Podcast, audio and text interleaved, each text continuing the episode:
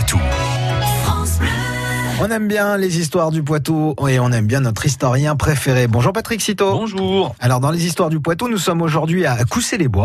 C'est une commune dont plusieurs édifices sont classés monuments historiques. Situé à l'ouest de la Roche-Posay, Coussé-les-Bois possède notamment l'église Notre-Dame.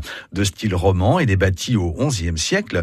L'édifice est remanié à plusieurs reprises au cours de son histoire et notamment au XVe siècle. L'église est classée monument historique depuis 1914 un autre édifice religieux a pour sa part été inscrit comme monument historique en 1951. Mais de quel monument s'agit-il? Eh bien, il s'agit de l'église Saint-Martin, construite en 1099. Elle a la particularité d'être surmontée par un clocher tord ou clocher flammé. Alors, la flèche de ce type de clocher est en fait en spirale. Généralement, les flèches des églises sont plutôt de forme pyramidale.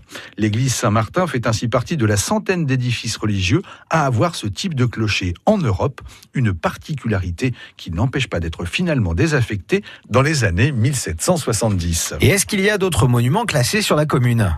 Il y a le château de la Vervolière, classé aux monuments historiques depuis 1920. Des documents attestent de son existence dès l'année 1201.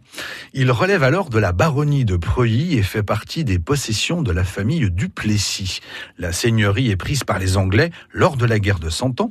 Il faut attendre l'année 1369 pour que les troupes de Bertrand du Guesclin reprennent le site.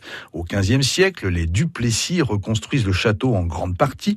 Il appartient un temps à Jean Armand Duplessis, qui n'est autre que le fameux cardinal de Richelieu. Le château a changé ensuite de propriétaire à de nombreuses reprises pour parvenir jusqu'à notre époque. Le château de la Trompaudière a lui aussi traversé le temps. C'est l'un des logis seigneuriaux les plus importants de Coussé-les-Bois. Différentes familles nobles s'y succèdent comme propriétaires. Jusque dans les années 1870, il appartient au propriétaire du château de la Vervolière. Il est finalement transformé en exploitation agricole.